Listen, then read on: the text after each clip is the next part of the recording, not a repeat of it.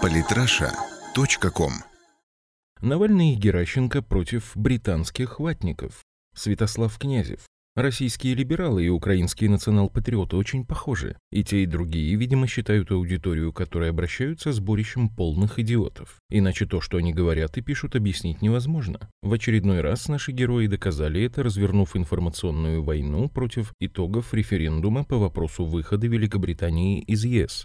Лидерство в российском антибрекзите уверенно захватил Алексей Навальный. В Твиттере у блогера и экс-чиновника появилась взятая, судя по всему, из Нью-Йорк Таймс карта с результатами волеизъявления британцев. Алексей не удержался и сделал к ней примечательный саркастичный комментарий. Деревня проголосовала. Ну, конечно, не могли же в самом деле респектабельные, образованные и цивилизованные люди проголосовать за выход из объединения о членстве России, в котором мечтает каждый просвещенный либеральный интеллектуал. Не иначе ватники, быдло и ретрограды постарались. Вот только Навальный остался верен своему древнему принципу «не рефлектируйте, распространяйте», ибо как только начинаешь разбираться с написанным им, так и разочарованно вздыхаешь. Алексей-то опять соврамши. Если следовать его логике, то все британские мегаполисы дружно проголосовали за единую Европу, и добиться результата на выход удалось только силами жителей сельской местности. Однако сразу было очевидно, что в сказанном Навальным не все чисто. Великобритания – одно из самых урбанизированных государств не только Европы, но и мира. Если верить Википедии, в Соединенном Королевстве городское население составляет более 89%. Согласно же некоторым справочникам, его количество уже перешагнуло 90% рубеж. Как же 10% британцев, живущих в сельской местности, могли переголосовать 90% живущих в городах при той же явке, что была 23 июня? Ответ на этот вопрос у Навального вряд ли найдется. Но допустим, что под деревней Алексей имел в виду не села в классическом понимании, а крошечные городки. Мол, все мегаполисы были за Европу, а поселки с населением около 10 тысяч человек дали противоположный результат. Хорошо, открываем список крупнейших английских мегаполисов и итоги голосования. Так в Лондоне действительно победили сторонники ЕС, а вот второй по размерам город Англии Бирмингем проголосовал за выход, как такое могло произойти? Может, случайность? И в остальных больших городах населения поголовно за ЕС? В Литсе действительно победили противники выхода. Но берем четвертый город Шеффилд, и что мы видим? В Шеффилде лидируют сторонники независимой Великобритании. В Манчестере, Ливерпуле и Бристоле действительно впереди сторонники ЕС. А в Ковентри голосовавшие за отделение, впрочем, как и в Брэдфорде и в Ноттингеме. Выходит, с мегаполисами все не так однозначно. Активно голосовали против ЕС промышленные города Центральной Англии. Возможно, свой отпечаток на волеизъявление людей наложил тот факт, что там, в Роттерхэме, в агломерации Шеффилда, выходцы из Пакистана годами безнаказанно при попустительстве полиции и местной власти насиловали как минимум 1400 детей, и люди больше не хотят такой Европы. Технично опускает Навальный тот факт, что даже в городах, где победили сторонники ЕС, их отрыв от противников евроинтеграции был незначительным. Сторонники выхода были впереди даже в ряде районов Лондона.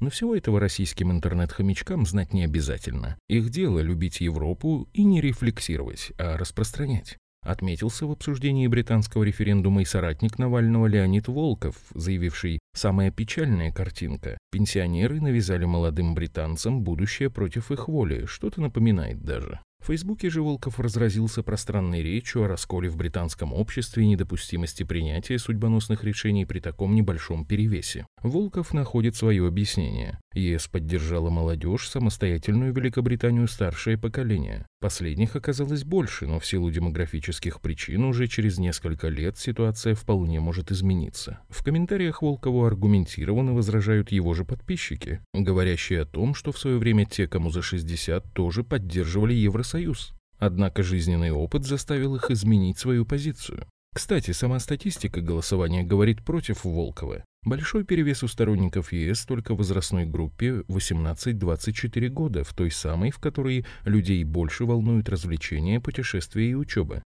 Среди британцев 35 и 44 лет голоса разделились практически пополам. Среди тех, кому 45 и более, с большим отрывом лидируют противники евроинтеграции. То же самое произойдет и с той молодежью, которая поддерживает Великобритании единую Европу сегодня. Когда они перестанут думать о поездках на Ибицу, задумавшись вместо этого о безопасности, стабильности и достатке, их мнение, скорее всего, тоже кардинально изменится. Ошибочным назвал решение британцев лидер Парнас Михаил Касьянов. Конечно, ему же куда виднее, чем самим жителям Великобритании, как нужно строить будущее Соединенного Королевства. Кстати, Касьянов надеется на то, что после выхода Великобритании в ЕС к России лучше относиться не станут. Мол, приверженность универсальным ценностям, слова-то какие, выше прагматизма и коммерческой выгоды. Тут и комментировать ничего не нужно.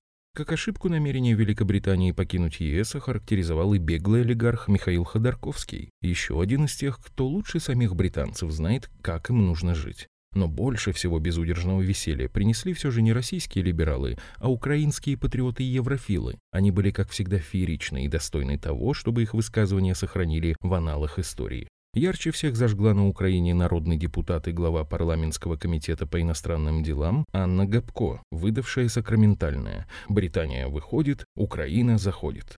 Ушат едкая ирония прокинул на британцев один из самых известных фриков украинской политики, народный депутат и советник министра внутренних дел Украины Антон Геращенко. Он жестоко прошелся по Дэвиду Кэмерону и внешней политике британцев. И как они жили без его советов? Пожалел британцев и Петр Порошенко. Конечно, бедные, несчастные, нищие граждане Великобритании заслужили жалости со стороны процветающей и богатой Украины, сделавшей, в отличие от Соединенного Королевства, перспективный европейский выбор.